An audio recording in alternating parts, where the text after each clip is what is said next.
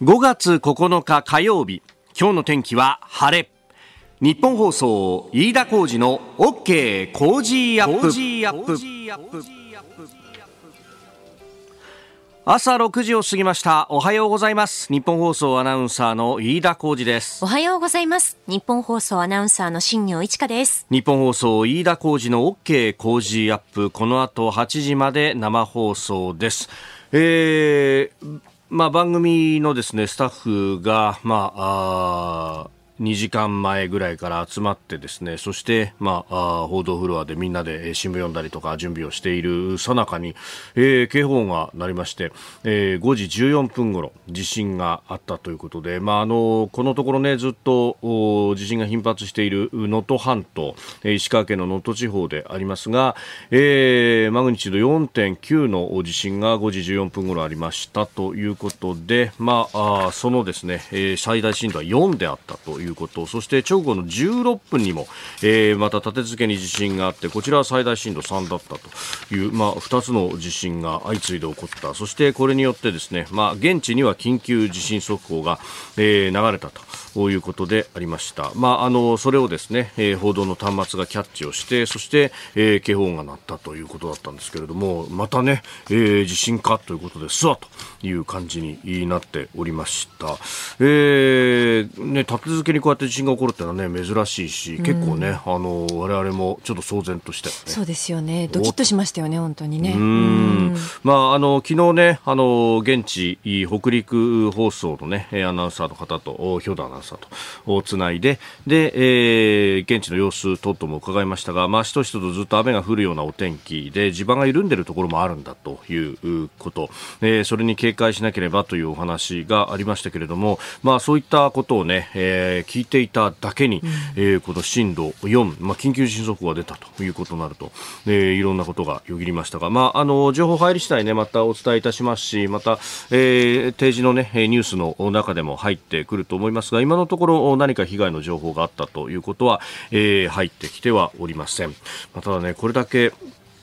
頻発して起こってくるということになると、で、また、まあ、昔であればですね、大きな地震があった後、まあ、もちろん余震という形での警戒は必要だよと言いながら、まあ、本震よりも大きなものは来ないよね、というような、あ感覚があったんですが、まあ、2014年か、あ熊本の地震16年だか、えー、熊本地震からあですね、えー、その後にもまた大きな地震が立ち続けに来る可能性だってあるぞということが、まあ、意識されておりますんで、えー、警戒は怠ってはいけないんだなということで、えー、あります。まあ、あの地震に対する情報もねまた入り次第お伝えしてまいります。まあ本当なんかニュースでドキッとすることが、えー、このところは多くてというところで、まあ昨日はうん夕方ですけれども日本放送からもどっちか、えー、銀座でね、えー、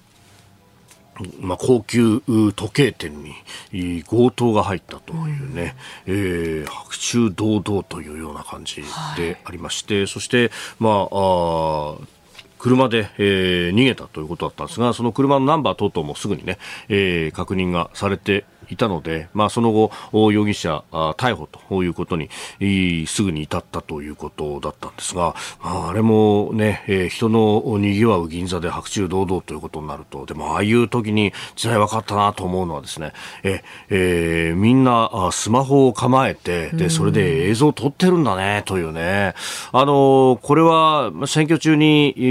許し難いテロ行為があった、あの、岸田総理に対するね、えー、爆発物の投げ込み、まあ、あ爆弾テロという時も、みんなスマホをこう片手にというね、うん、え、本来であれば、まあ、ああいうことがあった時にはですね、一刻も早くその現場から逃げないと、そして自分の身の安全を図らないとというところなんですが、みんなスマホを取り出しちゃうんだなというね。で、もう自分の胸に手を当てて考えると、自分だってじゃあ逃げたかっていうと、スマホ片手にしてたかもしれないよなというね。まあその辺のなんというか平和ボケというかですね。え、えー、本来であればああいう時は一刻も早く身の危険ををね、えー、から、危険から身を遠ざけるという動作が必要なんだぞというところはですね、改めて思い出さなきゃいけないという、そこが一番のニュースだし、なんか、で、それでこうスマホで撮った映像を、まあ、あの各社流すわけですけれどもうんそういうことをやっていていいのかなとかこうね、えー、いろんなことを思わせるニュースでもありました。あなたの声を届けますリスナーズオピニオン。この傾向ジアップはリスナーのあなた、コメンテーター、私、田新行アナウンサー、番組スタッフみんなで作り上げるニュース番組です。えー、ぜひメールやツイッターで、えー、ご参加ください。今朝のコメンテーターは制作アナリストの石川和夫さん。この後6時半過ぎからご登場です。えー、まずは今年の大型連休、人の動きはどうだったのか、まあ、あデータがポロポロと出だしております。えー、そして6時、6時50分過ぎニュース7時またぎのコーナーです。日韓首脳会談、えー、岸田総理大臣が日韓の信頼関係を強調と昨日も記者団の取材に答えております、えー、またあ福島第一原発の、ね、えー、処理水について、えー、韓国は専門家を派遣してくるということでありますが、まあ、その辺についても聞いていきましょう、えー、そして新型コロナ昨日から感染症法上の分類が5類に移行しました、えー、松野官房長官は改めて感染対策の重要性を訴えております。それからウクライナ情勢南部ザポリジャ原発周辺で住民が避難を開始したというニュースも入ってきております。えー、そして教えてニュースキーワード太陽光発電についてそしてスクープアップのゾーンでは、えー、省庁が AI を利用するときに、えー、事前報告を求める方針を政府が確認したというニュースも取り上げますメールツイッターこちらですメールアドレスは、コージーアットマーク 1242.com。アルファベットすべて小文字で COZY でコージーです。コージーアットマーク 1242.com。ファックスは0570-021242。0570-021242。ツイッターはハッシュタグコージー1242。ハッシュタグコージー1242です。今週は番組オリジナルマフラータオルを毎日3人の方にプレゼントします。いただいたオピニオンこの後ご紹介します本音のオピニオンをお待ちしていますここが気になるのコーナーです、えー、スタジオ長官各紙が入ってまいりました。まあ、昨日5月8日から新型コロナの感染情報感染症法上の分類が5類相当に変わったと。えー、いうこと、まあ、そこからですねどんなことが変化したのか各紙書いております、まあ、一面から展開するかあるいは社会面であるいは経済面でと。各紙バラバラですけれども朝日新聞は一面トップです。コロナ5類新たな日常仕切り撤去宴会場再開、えー、消えない脅威メリハリある対策をと、えー、いうこと。で、でえー、あります、えーまあ、それ以外もね新聞も一面の方であったりとかで、えー、書いていたりいたしますね、えー東京新聞はコロナで膨張の余剰金前提というコロナの話かというふうに見るとそうではなくて防衛費増の財源についてと、まあ、あの財源に疑問符というふうに見出しに書いておりますが、まあ、むしろどうしてこれだけ、えー、防衛費を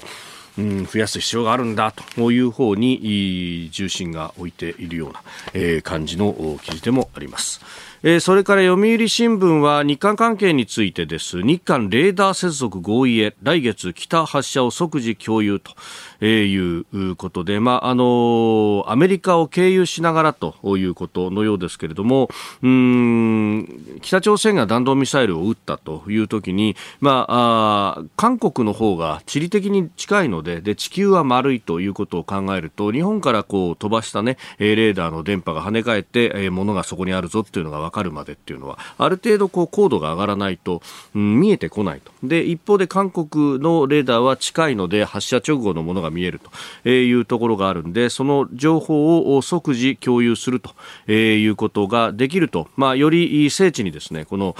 弾道ミサイルがどう飛んでくるかというのの予測ができるということでもあるんですけれども、まあ、その辺で情報を共有するんだということ。6月初旬にシンガポールで開催予定の日米韓防衛省会談で大筋合意する段取りだとで、えー、早期の運用開始を目指すということであります。まあ、あのレーダーはですねその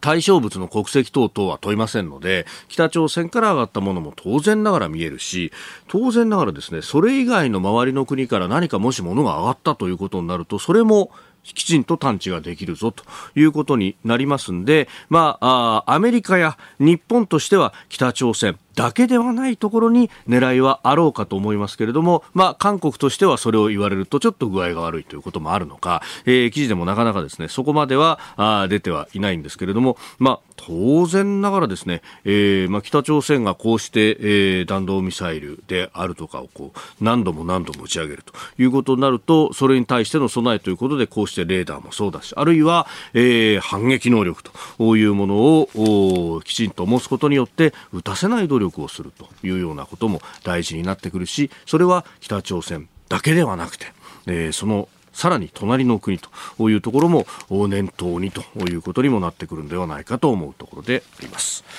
えー、それから気になる記事ということで各種社会面などでね、えー、報じているんですけれどもそう、えー、昨日驚いたニュースとして、まあ、オープニングでね、えー、銀座の話をしましたけれども、えー、それだけではなくてあの西新井で爆発物があったというニュースがありました。であのこういうね、えー、ニュースが入ってくるとスワテロかというふうにこう身構えてしまうところがあるんですけれども、えー、一方ですでにこれに関しては被疑者が逮捕されております。拘束されていてそして、えー、強アルカリ性の洗剤を、まあ、業務用に使っているものを家に持ち帰ろうとして缶コーヒーの、えー、空き缶に入れたんだという旨、えー、供述をしているということであります。でだから故意じゃなかったんだという。ただあ故意ではないんであれば、まあ、防犯カメラにねすでにその映像が映ってますけれどもえー、切符の券売機のえー、ところに、えー、置いていてそして、まあ、そこにいらっしゃったあ女性に、えー、破裂したその内容物がかかってしまってやけどを負ったということが報じられております。で、まああの動機等々についてというのは当然解明が必要なんで今すぐにテロというふうに断定するのは、えーまあ、ちょっと短絡的すぎるというところは、まあ、あるんですけれども一方でこの強アルカリのものをアルミの容器に入れるというのは、えーえー、本当に危険だと。で、あのーこれ、中がですね、えー、腐食をして、で、そして、えー、ガスが発生し、で、それがですね、まあ、キャップが閉まってる場合は、膨張していって、それがある臨界点を超えると一気に破裂してしまうということで、今回のようなことが起こると。で、あのー、これ、例えば同じ洗剤を、じゃペットボトルに入れているとどうなるかというと、まあ、それは当然ながらまた同じように腐食をするんですが、その場合は穴が開いてそこからちょろちょろと流れ出すということがあるんですが、これ、金属の特にアルミの場合というのは、えー、水素ガスが中で発生してしまうと、まあ、これ、えー、強力なアルカリや酸がアルミニウムや鉄を溶かしてそこから水素ガスが発生するってリーカンの実験などで、えー、やったことがある方もいらっしゃるかもしれないんですがこのペットボトルと違ってアルミの缶の場合はうんある程度密閉ができてしまうというのがあるんで逆にこう膨張して破裂をしてしまうということがありそして周りに、えー爆発飛散してしまうということがあると。あのねいろんな洗剤だとかっていうものはそれぞれ容器があってそれはよくよく考えられてあの形になっているので別の容器に移し替えるということ自体がとても危険なのだということはあこれ今回の事件にかかわらずですね覚えておかなくてはいけないことなんだろうなと、まあ、容器の詰め替えすべてダメなんだよということ、まあ、専門の、ね、業者さんなどがツイッターで、えー、危険を指摘したりしておりますけれども、まああのー、こうしたね、えー、ことも知識としては覚えておかなくてはいけないしそして、まあ、あの今回の事件があどうだったのかというのは、まあ、警察などがすでに、えー、容疑者を拘束しているということですからあしっかりと調べていただくというのが、えー、重要なんだろうというふうに思うところであります。で、まあ、あの、ね、えー、社会としてはそういうことも、わ、すわっというふうに思うんですけれども、一方でそこでこう短絡的に結論付けるというよりは、うん、きちっと、その後の動向というのも、まあ、見ておかなくてはいけないのかなというふうにも思うところです。高が気になるでした。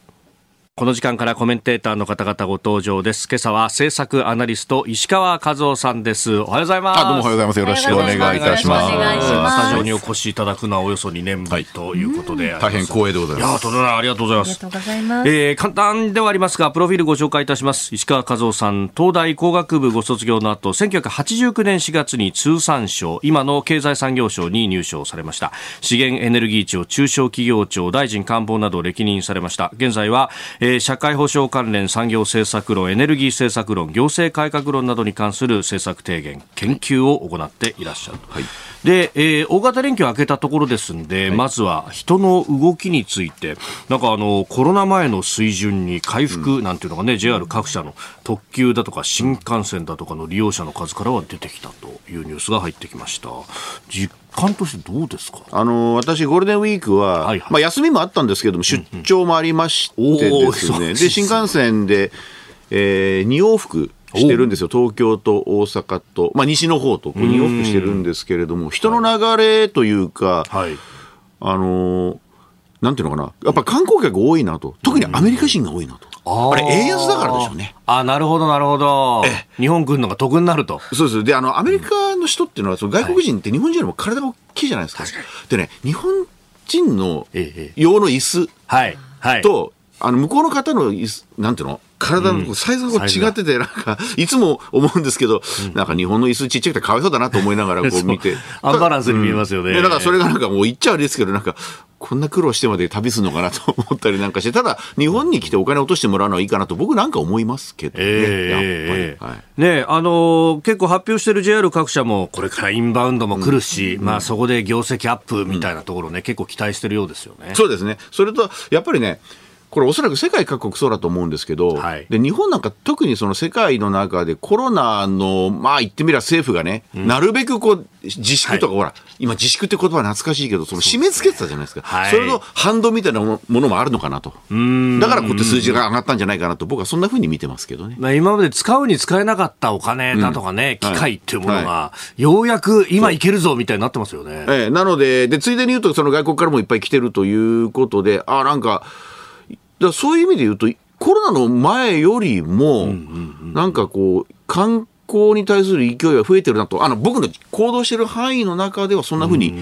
見えて、はい、で日本ただ日本人よりも外国人の方が、ええ、あの多いなというふうに思うので、これから日本人は我々のそういう観光とか、そういったものがどこまで回復するかというのは、まあ、見物中、見物という言い方はちょっとよくないかもしれませんけれども、これは、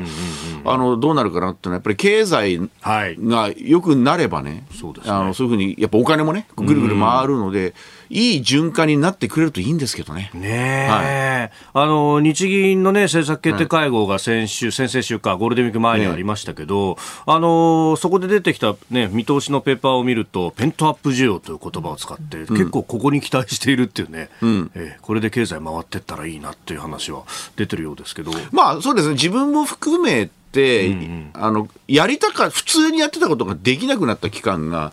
まあ、2020の4月ですよね、コロナで。本当に緊急事態宣言で、当時安倍総理がああいうふうに宣言された、そこから安倍政権、菅政権、今岸田政権って3人の総理大臣を我々見てるわけですけど、その間本当にこう、まあ、自粛も含めて、ちょっとコロナで嫌だなみたいな期間があったので、これがようやく解き放たれて、まあ、5類に行くっていう話も出ると思いますけども、そう,、ね、そういうのがあるので、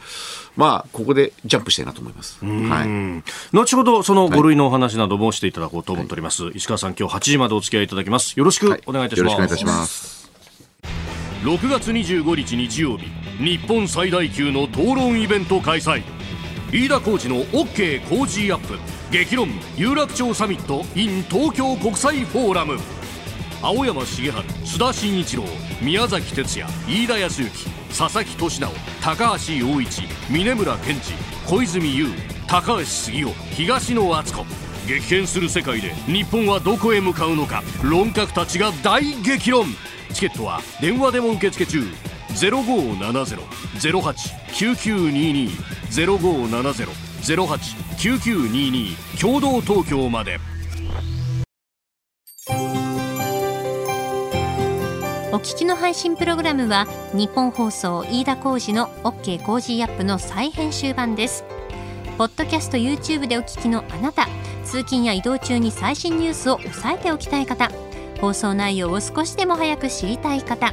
スマホやパソコンからラジコのタイムフリー機能でお聞きいただくと放送中であれば追っかけ再生も可能ですし放送後でも好きな時間に番組のコンテンツを自分で選んでお聞きいただけます。毎朝6時の生放送では登場するコメンテーターの最近の活動はもちろんたっぷりとニュース解説をお送りしています。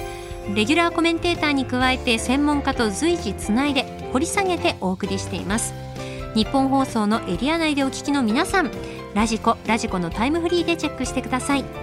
ツイッターでは最新情報を発信中。ぜひフォローして番組にご参加ください。あなたと一緒にニュースを考える飯田浩二の OK 工事アップ。コメンテーターの方々と7時をまたいでニュースを掘り下げます。えー、今朝は政策アナリスト石川和夫さんです。引き続きよろしくお願いします。よろしくお願いいたします。えー、まず株と為替の値動きをお伝えしておきます。現地8日のニューヨーク株式市場ダウ平均株価は先週末と比べ55ドル69セント安い3万3618ドル69セントで取引を終えました。ハイテク銘柄中心ナスダック総合指数は21.51ポイント上がって1万2256.92でした。一方円相場は1ドル135円ちょうど付近で取引されております、えー、10日に4月のアメリカの消費者物価指数 CPI が発表されるということで、まあ、それを前に様子見ムードが広がっている中反落をしたということであります。えではこの時間取り上げるニュースはこちらです。日韓首脳会談岸田総理大臣が日韓の信頼関係を強調。韓国を訪問していた岸田総理大臣は昨日午後日本に帰国しました。え、総理にとって韓国訪問は就任後初めてで帰国に先立って記者団の取材に対し韓国のユン・ソンニョル大統領との首脳会談について意義と成果を強調しました。ユン・ソンニョル大統領は来週19日に開幕する G7 主要7カ国のサミット広島サミットに合わせて来日の予定です。えー、日韓の、ね、動き活発になってきております。麻生副総裁自民党副総裁も11日に韓国訪問を調整しているということなども報じられておりますが、うん、まあ、この今回の一連の外交石川さんどうご覧になりますか？はい。まああのトップがね、うん、総理大臣がその国に行く、まあ、今回、韓国ですけど、その国に行くというのは、やっぱりそれなりのお事務的にもね、ちゃんとこうセットされて、スケジュールもセットされて、大体こんなことをお互いのトップがこう言葉を交わして、大体こんなふうにその両国関係がいくよねみたいなことがあらかじめ事務方、はいとセットされてる場合がほとんどだと思うんですよ。何も日本と韓国は戦争してるわけじゃないので、あくまでも、まあ、いろいろ言い合いはしてるけれども、平和裏にこう交流しているわけじゃないですか。その中で総理が言ったというのは、これは一つの大きな、僕は日韓関係が、いわゆる前向き、改善していくという動きの一つだと、思いたいといえば、思いたいといえば。思いたいんだけれども、多分今回の岸田総理の訪韓と、そのユン大統領のその大統領就任後のね、日本に対するそういうコメントとか、いろんな政策をこうしますよ、ああしますよみたいな、そういう発言を聞いていると、はい、あなんか、その前の政権、あるいはその以前の政権に比べて、あ日韓関係はぎくしゃくしていたけれども、改善の兆しがあって、あこれからはいい関係で、何かこう、いろんなね、例えば慰安婦問題とかいろいろあるけれども、そういったことで、こう、ぐちぐちぐちぐちぐち言われることがなくなるのかな、みたいに、多くの日本人がひょっとしたら思ってる。明るくなるんじゃないか、みたいなね。思い始めたかなっていう雰囲気は、僕はあるのかなと思います。それはマスコミの論調なんか見てても、そういう捉え方が多いかなと。いうふうに思うし、例えば麻生前、はい、えー、副総理がね、えー、という、今回もそういうことで、今度韓国に行くみたいな、そういうね、うん、いや行っていったということで、いろいろこういうやってる、そういう、なんていうのかな、日本側もね、うん、胸筋開くというか、はい、まあ、そういうことなので、日韓関係改善の方向に持ってこうやと、今までが悪すぎたからと。うんうん、という動きに見えることは見えるんですけれども、一つ僕はね、はい、ここで日韓関係について、ぜひあの視聴者のリスリスナーの皆さんとも一緒に考えていきたいのは、うんうん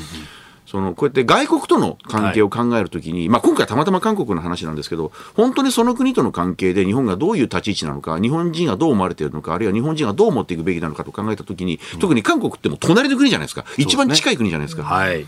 その時に近いから近いがゆえにやっぱり喧嘩もするわけですよ。えー、で、喧嘩してきた歴史って我々見てるわけじゃないですか。いろいろ言われてきたと。で、日本人からすりゃ言いがかりみたいなこともいろいろ言われてきたわけじゃないですか。政治的にもね。はい。そういう国がようやくユン大統領に今回なって、あ、なんか、ちょっといい雰囲気じゃねえかみたいに、なってきて、それ自体は僕はいいと思うんだけど、いい雰囲気になってきて、よし、これから韓国とものすごくいい関係になって、仲良くできますよって思ってたら大間違いだと思いますよ。お間違い。お間違い。それは。あのね、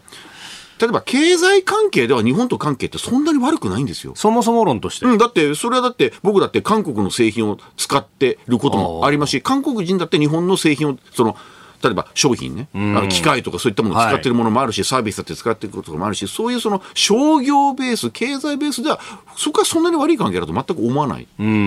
ん。ですけれども、政治になった瞬間になんかはい。いろいろイデオロギーが入ってきて、なんかどうのこうの全くに、ね、慰安婦問題もあるし、はい。あと、まあ、後で話題になると思いますけど、例えば貿易関係でホワイト国、日本がね、うんうんうん。ホワイト国で、えー貿易上有利というかね、はいなるようなものを認めていたんだけど、何年か前にそれをやっぱりやめましょうと、韓国がダメだと、基準に合わないと言ってやめて、で、今回それがもう一回、ホワイト国としていいよみたいな話になるということで、あこれでもう完全にもう大丈夫だと。仲良し仲良しになるというね。じゃねえと。じゃねえ。てか、じゃないかどうかは分かりません。だけども、それはそういうふうに思うのはいいんだけれども、いつまで続くかというのは常にクールに、はい。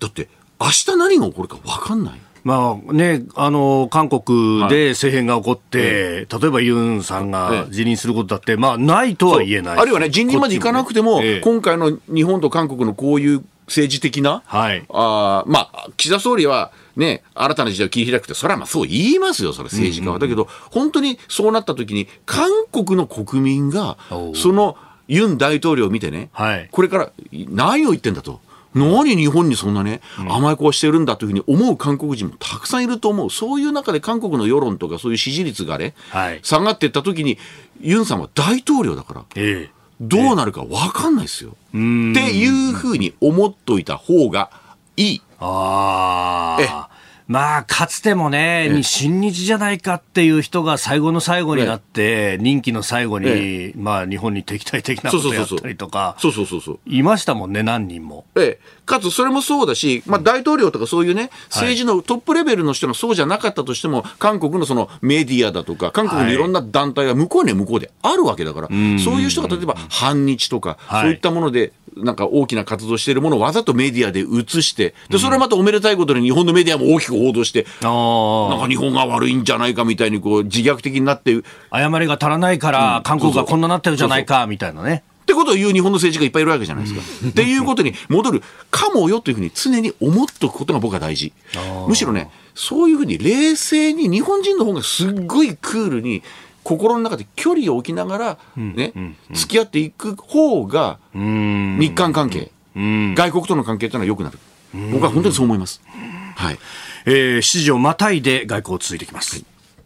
えー先ほど来ですね、ニュース7時またぎ日韓関係について、えーそして、まあ、日本外交の、まあ、見方というところもお話しいただきましたが、一つ、あの、具体的なところで、石川さん、あの、さっきもホワイト国という話が出ました。まあ、はい。輸出管理においての、まあ、優遇、まあ、はい。旧ホワイト国、今グループ A というふうに言うようですけれども、はい。これ、その、まあ、ね、流れで見ると、なんか岸田さんとユンさんが仲良くなって、日韓が仲良くなってきたから、これホワイト国に復帰するんだ、みたいなね、えー書き方するところもありますけど、ええ。実際問題ってのはどうなんですか？まあ、そういう空気みたいなものがあって、ええ。その元々の経緯で言うと、えーこれはあのもう10年以上前なんですけど、日本が韓国をそういうホワイト国というか、まあ、貿易上のね、はい。そういうことでまあ優遇しますということでやったことが、安倍政権のあたりから、はいそのホワイト国にするには基準があるわけですよ。これこれこういう状況を満たしたらホワイト国としていいですよっていうのを、韓国側がその基準を満たさなくなってきたんですよね。まあ、事前審査の免除みたいなもんそうそう。ですよね。それを、なかなかその韓国側の体制がね、ええええ良くない、日本から輸出したものが本当は、まあ、こう言っちゃなんだけど、日本からすると、同盟国ではないところに、こう、はい横流しされてんじゃないかとか、まあ、そういった疑いがこう出てきたので、ホワイト国を、じゃないくしてか、ホワイト国じゃないよっていう解除しちゃったんですよね。で、そその時がたまたま例のね、皆さん覚えてるかな、徴用工問題ってあったじゃないですか。はい。あの時で日韓関係が激釈してて、で、韓国側は徴用工問題で韓国が厳しい態度を取るので、日本は政治的な報復として、韓国がちゃんとしてきたホワイト国のというものをね、日本が認めなくしたけしからんみたいなことになって、韓国も日本をホワイト国みたいなそういう優遇措置から外したんですよ。で、そ、そこの面では激釈したんですね。で、それが今回、ユン大統領になってから、韓国側が、いや、日本はいいっすよと。はい。ホワイト国でいいじゃないですかとこうやってきたので、それに対して日本も、はいまあ韓国がね、そうやって、まあ態度が軟化してきたんだから日本も軟化しましょうかみたいに思っている、まあ、国民が多いと思うし僕自身も一瞬そうかなと思ったんですけど、はい。実際にはそんな甘っちょろいものではなくて、ちゃんとやっぱり基準っていうのがお互いあって、はい。そこに合致すると認められるので、ん。まあ、以前のように、はいホワイト国としていいですよっていうふうになっているはずなんです。ただ、たまたまこういうタイミングなので、い。かにも日本がね、韓国に対して、韓国側が譲歩してきたから、じゃあ日本もっていうふうに、こう、なんか、政治的な話で言ったというふうに思ってる人が多いと思うんですけど、でも、これ、担当してるのは経済産業省ですけど、はい。決してそうは言わないと思いますよ。うん、それはもう政治的な話じゃなくて、あくまでもきちんと韓国側も基準を満たしているので、日本は認めましたよっていうふうに僕は言うと思うし、で、実際、やっぱりそういう部分が多いと思います。ただし、ただし、政治というのは、はい。政治の字って収めるって書くじゃないですか。収めるって書きまですねね。ホワイト国はいとかなんとかにする基準っていうのは政策なんですよね。政策ってはいものすごく事務的で、まあ、クールというか、一つの法律、基準に基づくものなんですけど、政治というのは、それを若干オーバーライドして、まあ、そうは言ってもさと、いろいろあるわな、皆さん、ちょっとこの辺で妥協しましょうか、みたいなのがはい政治なので、ひょっとすると、少なからずそういう部分があったかもしれない。実際は。なるほど。ただこれは誰も証明はできない。なるほど、なるほど。ただ、せっかくそういう貿易関係でいい方に行ってるので、できればこの部分はこの部分で、丸くこれからも行ってほしいなと僕は思いますけど。はい。えーそれから、あのー今回のね、日韓の首脳会談の後に発表されたものの一つで、えー福島第一原発はいの、まあ、処理水の海洋放出について、まあ、はいこれを韓国から専門家が来て、はいえー視察をするんだという話が出てきました。はい。あのーまあ、これ、皆さんご案内の通り、311はいで2011年ですね。今からもう12年前に福島第一原発で事故が起きてしまったと。で、その後いろいろあったんですが、その、あのね、地下水が流れてるんですよ。はい原発の下に。で、これね、どうしてもね、放射能で汚染されちゃって、その、汚染水っていう言葉があるじゃないですか。はい。あれ、このまま流したら、これは良くないっていうんで、ちゃんと処理しましょうと言って、はい。処理したものを処理水って言うんですよ。でね、この汚染水を処理した処理水というのは、をどうするかというと、今はタンクに溜め続けてるんだけど、ええ。そんなわけにもいかないと。で、綺麗に、ある一定の基準以下にすれば、別に海洋放出していいし、はい。実は他の日本の原子力発電所とか、韓国も含めて外国の原発を持っている国はみんな、そうやってきちんと放射能に汚染された水がある場合には、てかあるんだけど、それはきちんと処理して全部海洋放出しとるわけですよ。はい。だから同じことを福島第一原発のものもやろうとして、別に日本人や、あるいは国際機関に IAEA となんですけど、そういう国際的な原子力を見る機関からすると、別に普通のことを日本はやるんだけれども、そこに文句をつけてきたのが日本の近くにいる国々の皆様とはい。いう、その筆頭が韓国なわけですよ。ええで、韓国は、その前の政権の時には、けしからんと、汚染水流すなと言って、日本は汚染水じゃねえと、これは処理水だ。あんたらと同じことを我々はやっとるんだと、前と変わんないってことを言ってきたんだけど、やっぱりぎくしゃくしちゃうわけですよ。どうしても日本と韓国で。そこで韓国は、自分たちも見せろ見せろと、俺たちもこう、査察させろと言ってたんだけど、日本は突っ張ねてたわけ。何を言ってんだと。国際機関もいいと言ってるし、問題ねえやと。だけど今回、お互いの関係が良くなってきたので、韓国の視察でもまあ入って、じゃあ見てくださいと。安心してちょうだいというふうに、まあ日本側も胸筋を開いていると、こういう話です。まあ、確認するとかなんとかっていうよりも、政治的なこう、セレモニーの部分という僕はそう思います。はい、そう思います。えーニュース7時またぎでした。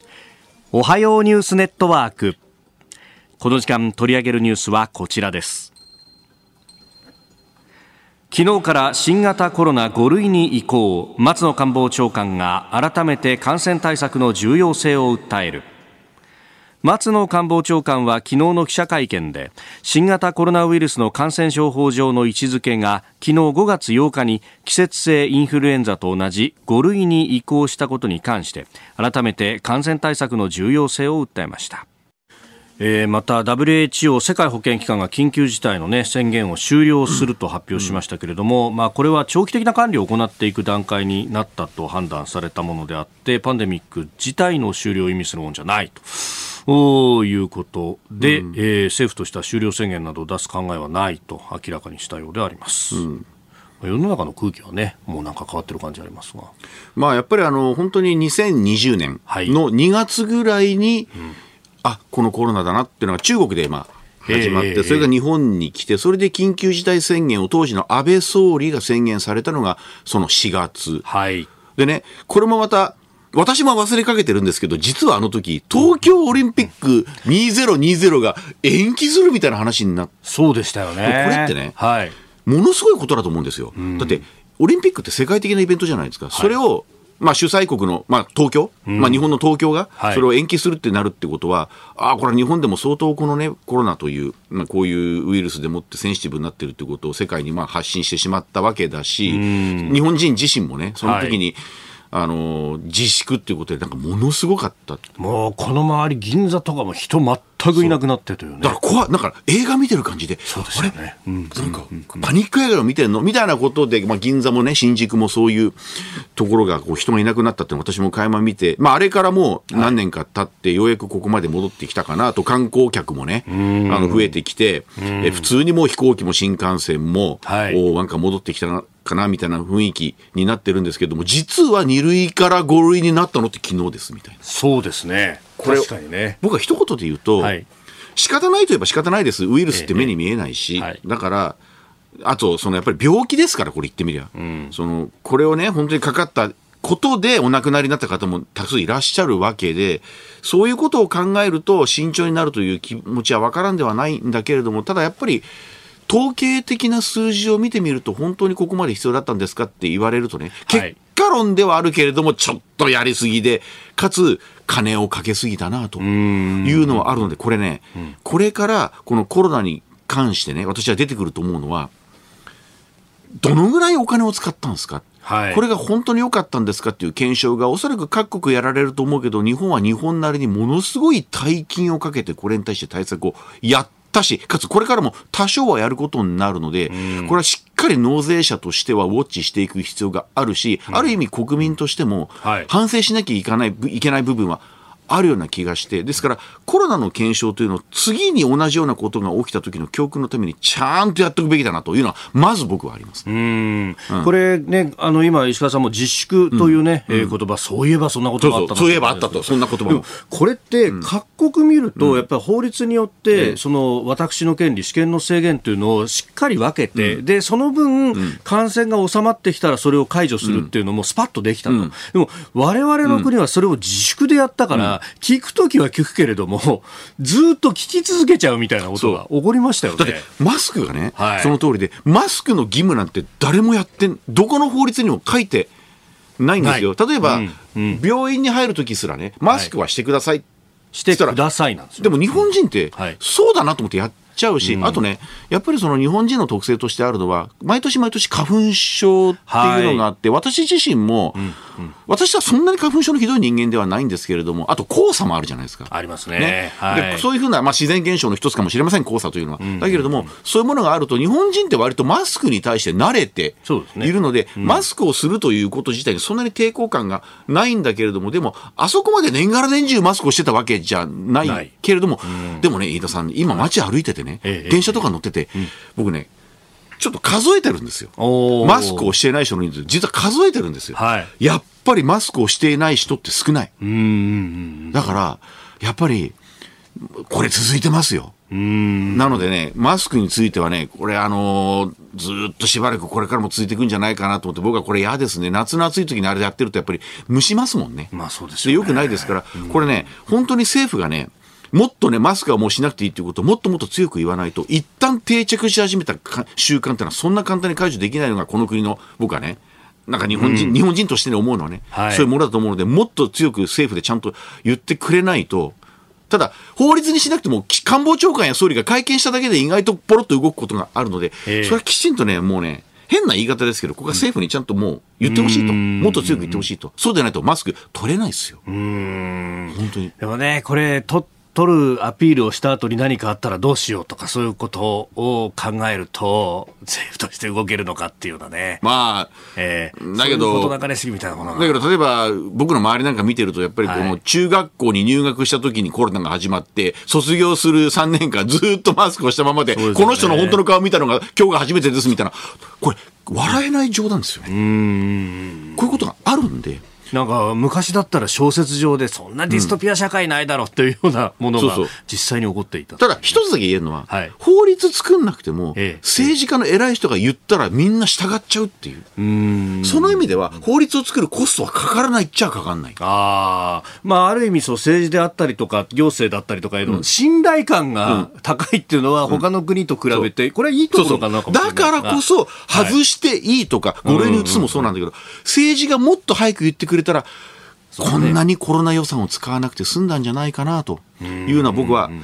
思います。今言っても遅いかもしれないけど、このきちんと検証して、これからこういうことがあった時にならないように、どういうふうに教訓としていくか、僕はこれは政治と我々国民に課せられた課題だと思いますね。これね、あの、それこそ営業の自由なんかに関しても、これ本当は憲法上のね、権利として、えー認められてきたもののはずなんだけれども、飲食店だとかっていうのが狙い撃ちにされたとかって、それがどこまで根拠があったのかって、そういえばなんかそのままなあなあで今まで来ちゃったよねってだっておかしくないですか？昼間は何の規制もないのに、なんで夜8時までなんですかと。そしたら、お酒出すことで儲けていた飲食店が全部ダメになっちゃった。これ経済が回んなくなっちゃっているので、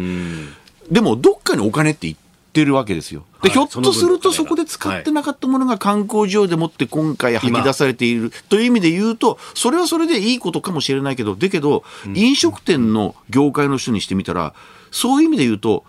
結果論だけど、とばっちりでしょ？うん。でそういう法律によらないものもあっただろうって話ですよね。でしかもまあいろいろ補給金だとか給付金とかいろいろ名前で出たけれどもそれで足りた人はいい、それで逆にウハウハになっちゃって営業しなくなっちゃった人もいるけれどもうん。困った人も多くい。たわけですからそういう人に対する目配せっていうのをこれからやっぱりちゃんとしていくためにも僕は今一度経済対策ちゃんと打って、飲食も含めて、まあ、観光なんかを起爆剤としてもっともっとお金が回るように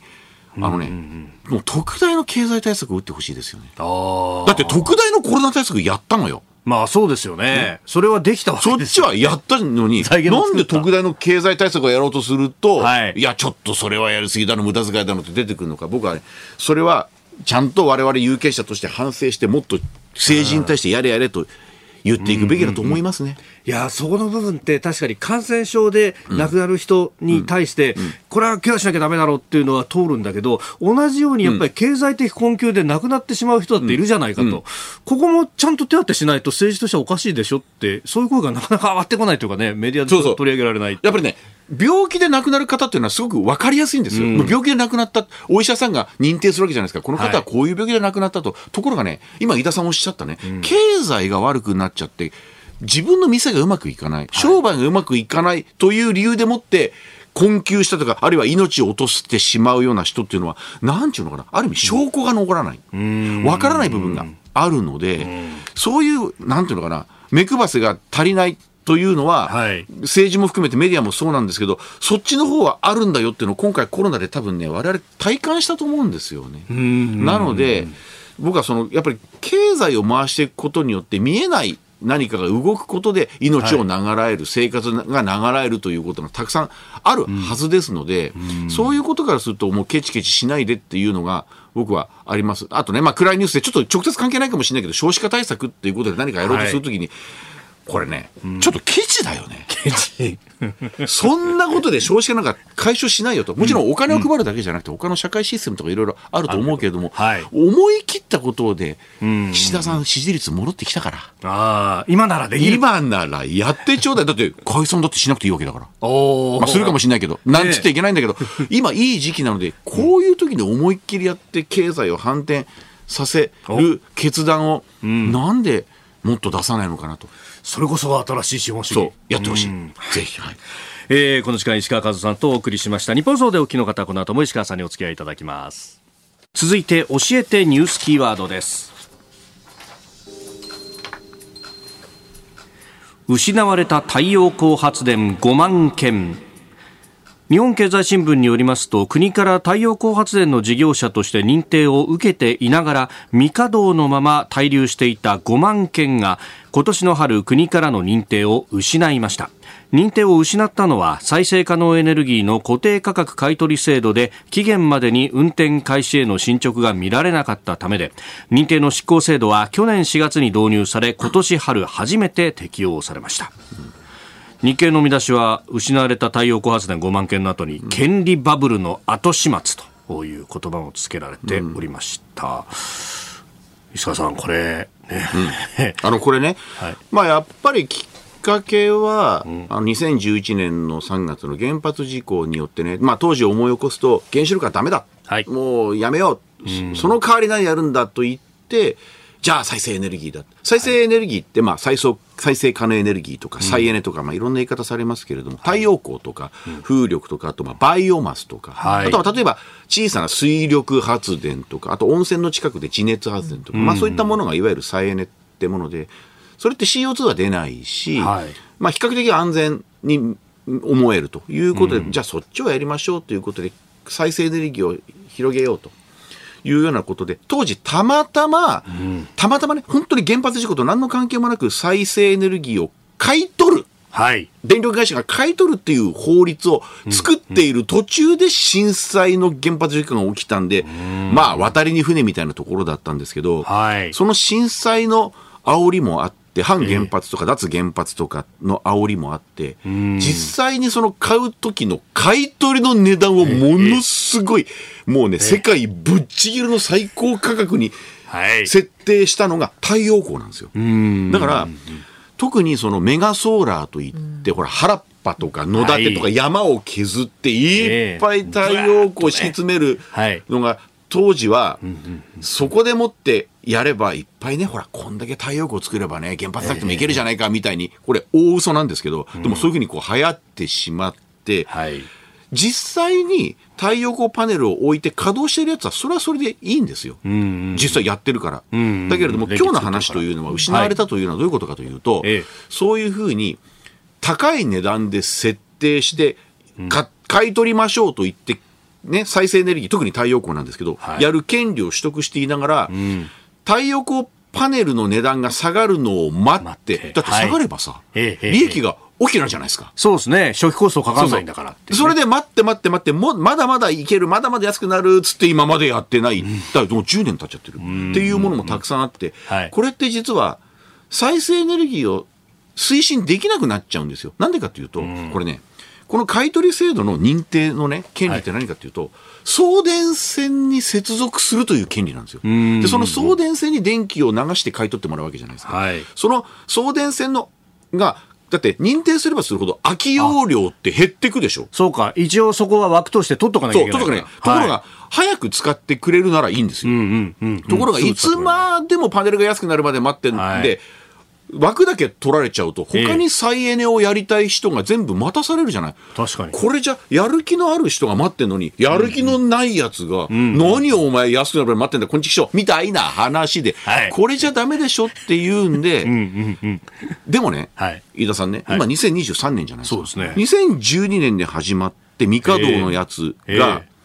まあ、2012年のものもあれば、2013、14のものもあるんだけど、はい、古くは2012年に認定したものもあって、あれから10年以上経って、やっと認定を取り消したという、はい、日本ってね、一旦許認可出すとね、なかなかやめらんないの。ああ、10年かかっちゃうわけですね、それね。うん、これが例えばね、はい、2、3年、2、3年、滞留して、2、3年待つんだったら、まあ許せるけど、まあ例えば5、6年したら、ちょっとあなたと、もうやる気ないっすねっつってやめるってのは、僕は普通だと思うんですけど、えーなかなかやっぱりね、うん、いや、まだやります、やります、やりますあとね、再生エネルギーって結構政治的には味方が多いもんだから、こうやって頑張ってみんながやったんだから、ちょっとぐらい待ってろ、みたいな話もあるわけですよ。なるほど。なので、こうやってみんなで寄ってたかって、はい、いいじゃねえか、いいじゃねえかって言い続けたらこうなっちゃったということなんですが、ようやく経産省事務当局は、これで認定取り消しというね、まあこれ行政手続きって言うんですけど、うん、そういうことをやったので、これね、あの、相当経産省も、やったことで、あの文句言われること多いかもしらんけど、こういうふうにし認定を取り消し、つまり許認可の取り消しを断行するというのは、ええ。再生エネルギーを本当に推進する上では僕は必要なことなので、これは経産省によくやったなと、リスクを取ってよくやったということで、これについては、あんまり僕は政府を褒めないけど、ええこれについては僕は当局の人に、あよくやりましたね。と、ねぎらい。たい、これについては。確かにね、関係者からしたら、こう、剥奪されるからそこで文句つけられるし、で、周りの人たちは、いや、当然だろうって言ってあまり褒めてくれないみたいな政策ですよね。しかもね。、そういうね、え、太陽光やめるのもったいなくね？みたいな話になるんですけれども、うんうんうん。まだやってねえじゃんか？みたいな話なので、やるそう。んうん。そう、次に待ってる人に譲りましょうって言ってああ、やる気のない業者をと。まあ、ある意味、ようやくここで市場原理が働くってことになるかもしれないですね。そうそう、だからね、許認可って難しいのは、一旦取得した権利が、をちゃんと使わないと、はい、次の人に迷惑って、こういうことです。なるほどはい。続いて、ここだけニューススクープアップです。この時間、最後のニュースを、スクープアップ政府が省庁に AI 利用の事前報告を求める方針を確認。政府の AI 戦略チームは昨日、中央省庁が対話型人工知能チャット GPT などの生成 AI を業務で利用しようとする場合には、事前に AI 戦略チームに報告して了承を得るよう求める方針を確認しました。また、機密情報を扱う場合には原則として了承しないとしております。まあ、このチャット GPT などなど話題になっておりますけれども、まあ、これ行政でどう使うかっていうのはどこどうなってくるんですかね？これあの、西村経済産業大臣がこの間の答弁でね、えー業務の効率化。はい。まあ、残業が多いわけですよ。あともう一つね、無駄なことが多いわけですよ、役所って。ここれ言っちゃ悪いけど、本当に多いので、そういうふうに、人間じゃなくてもできるものを機械に頼むっていうことは、僕はこれ自体はいいと思うんですけれども、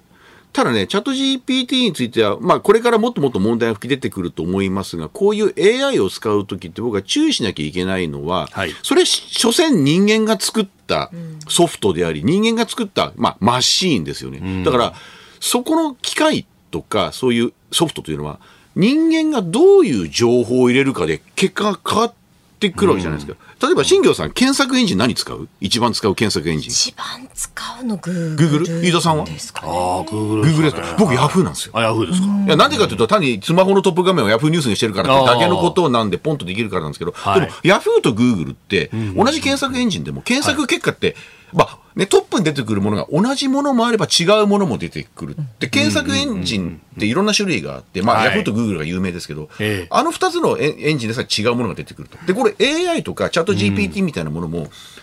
あのね、これ一つの広辞苑。わかりやすく言うと、広辞苑なんですけど、はいこれ辞書ですよね。だけどね、ほ本屋に行くと、広辞苑の横に広辞林っていうのがあるじゃないですか。ああ、はいはいはい。あと他に大辞典みたいなものって何個か大きな辞典があって、これ全部微妙に違うけれども、どれも一応、オーソリティのある辞典だと。だから、そういうふうにきちんとした情報をインプットしたチャット GPT とか AI であれば、私は業務効率化で使って、まあ働き方改革とか、まあ休み方改革っていうのも最近言われてるけど、はいそういうことで使うのは僕はいいと思うんですけど、ろくでもない情報を入れたものが、はええびこってくるとええ、変なはい。政策判断に使われちゃう可能性もあるので、こういうのはね、きちんとこれから、あ絶対問題出てくるから。実際ね、チャット GPT 使ってみるとわかるんですよ。これね、必ずしも、僕からすると自分の専門のものをチャット GPT でこれ何ですかって聞いてみるじゃない。はい。全然当たってない。ものが多い。まだまだたくさんあるので、何を入れるかによって変わってくるので、ここきちんとしないと本当にこれ、正直混乱しますよ。例えばね、学校の課題でね、大学の課題でやっちゃいけないけど、レポート書いてかなんかってやるじゃないですか書いたものがね、自信を持ってね、出したら全然違ってますし、みたいな笑えない冗談がこれから出てくる可能性があるので、はいそういうものを、その本当に行政とか、こういう場で使うんであれば、もうね、インプットする情報、これはある程度制限しとかないと、あるいは選んどかないと、はい。我々にひいては影響してくることになるので、これ結構ね、考えどころですよ。単に業務効率化だけじゃ語れない。あもーのだから、それこそね、あの、誤植の法律上の生後対象表みたいなものを作りますとかで、法律を入れとくとか、そういう専門のものを作るんだったら、多分相当精度は高くなるね。それはね、人間がいろいろもいいと思いますよ。あの、法律の条文作るのってね、もう本当つまらん資料いっぱい作るわけですよ。もう誰も読まないようなね、新旧対象表、下が旧で上が新なんですけどね、ええ条文のほらええ、はい。ここが変わりました変わりましたとか誰が読むんだとはい。あれね、国会に出す法律案の資料なんですよ。ああ、で作らなきゃいけない。いけないんですけど、多分読んでる国会議員さんっはいていないんじゃないですかね。でたまにここが間違ってんじゃないかみたいなのが話題になったりしますね多分それって、たまにこれ間違ってんじゃないかっていう国会議員の先生は、多分事務方のすごい細かい人がこれ間違ってるので攻撃、政府を攻撃したりみたいなことなんじゃないかなと。そのぐらいオタッキーじゃないとあんなの分かんない。あだけど、そういうものっていうのは、はいオタッキーでもできるもあ。ものっていうのは、やっぱりその、てか、オタッキーじゃなきゃできないものは AI に任した方が絶対業務効率化うん。だと思いますけど、判断のところは別ね。ああ。AI が出してきて鵜呑みにするんじゃなくて、一回目通しとかないとな、みたいな。そうすると、だからやっぱり人間の感覚でもって、こういうものを国会に出していいかな、悪いかな、こ例えばこういう予算案を出していいかな、こういう法律案を出したらどう思うだろうか、国民との対話をするわけじゃないですか、国会に、国会でね、政府は。はいそういう時に、何でもかんでも機械でもってやら、やってもらったものを出すというのは、これは間違うと思う。政治の字というのは収めるということで、丸くはい収めるということなので、この感覚はなかなか AI で身につかないんじゃないかと。で、これまで身につくような AI ができちゃったら、これこそもうなんか人類の終わりみたいになっちゃうんで、果たして人類はどこまで AI を開発するのか。逆にね今日の話題とは関係ないかもしれませんが、僕は実はね、この AI とかチャット GPT はそこにも関心があるんですよ。どこまで人間はこれを進化させるだろうかみたいな。いや、それって今までね、それこそ SF の世界の話でね、2001年のちだったりとか、だって乗り物がそうなりますよ。そのうち全部自動になっちゃったら、運転手さんいらなくなっちゃう。そうですよね。だから運転というものがものすごい娯楽になるかもしれないな。その代わり運転のスキルは人間は持たなくなっちゃう。うん。運転という職場も奪われちゃう。うん。雇用の問題が起こる。でチャット GPT とか AI もはい、そういうところまで行くのか。行っちゃうんじゃないですか。どこまでも僕はね、開発する人は競争するから。はい。俺が一番だいやいや、俺が一番だって、もっとすごいものをやって、やがてターミネーター2の世界になって、機械同士が戦争しちゃってみたいなことが起こらないとも限らないので、そこまでいかないように、どういうふうに人間がね、はい AI を制御するかっていうところはすっげえ課題だと思いますよ。大きな課題。本来的にはそれ国連だとか G7 だとかの主要議題になっていくかもしれないっていうところですか？うん、ひょっとしたら何年後、何年か経ったら、乗る飛行機のパイロットは全て AI だったりして。で、しかも各言葉の、各言葉が各国全部分かってて、どんなお客さんが乗っても全部言語大丈夫みたいになっちゃってたら、パイロットも CA もいらなくなっちゃうってなんか怖くないですか？みたいな。っいやー確かにね。でも人間がやるより安全だからねこっちの方がみたいな。て言われちゃうと、んでも全部そうなっちゃったらどうなるんでしょうかね。っていうところまで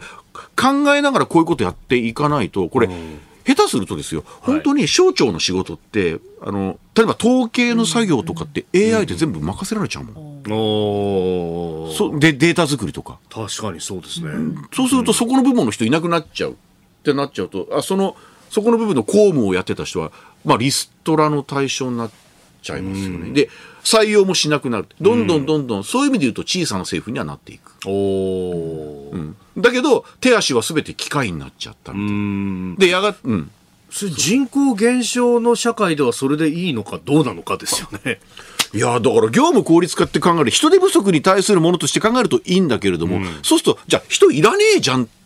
てなった時に失業者が溢れ返っちゃって、それは治安が悪くなんじゃないのかなとかね、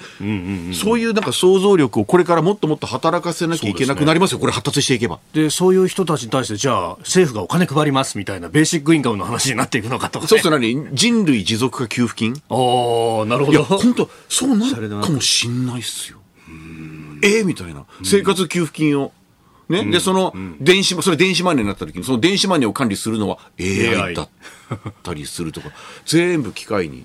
だから映画の、よく映画であるじゃない？はい。ターミネーターだとかなんか近未来映画があって、あ大れ、体ディストピア映画ですよね。そう、でも あながち、あれが、あれは幻想じゃなくて、ひょっとしたら現実に。でもその現実を作るのも人間なんですよ。これ結構そういう意味で興味ある。確かに。哲学的になってきますね、だんだんね。そう思います。えースクープアップのゾーンでした。このコーナー含めて、ポッドキャスト、YouTube、 radiko、タイムフリーでも配信していきます。番組ホームページご覧ください。あなたと一緒に作る朝のニュース番組飯田浩二の OK コージーアップ日本放送の放送エリア外でお聞きのあなたそして海外でお聞きのあなた今朝もポッドキャスト YouTube でご愛聴いただきましてありがとうございました飯田浩二の OK コージーアップ東京有楽町日本放送で月曜日から金曜日朝6時から8時まで生放送でお送りしています。番組ホームページでは登場いただくコメンテーターのラインナップや放送内容の原稿化された記事など情報盛りだくさんです。また公式ツイッターでは平日は毎日最新情報を配信中。ぜひチェックしてみてください。そしてもう一つ飯田浩二アナウンサーが「夕刊富士」で毎週火曜日に連載中。飯田浩二の「そこまで言うか」こちらもぜひご覧になってください。忙しい朝そして移動中ニュースを少し深く知りたい時ぜひ AM、FM、ラジコはもちろん日本放送のポッドキャスト YouTube でお楽しみください。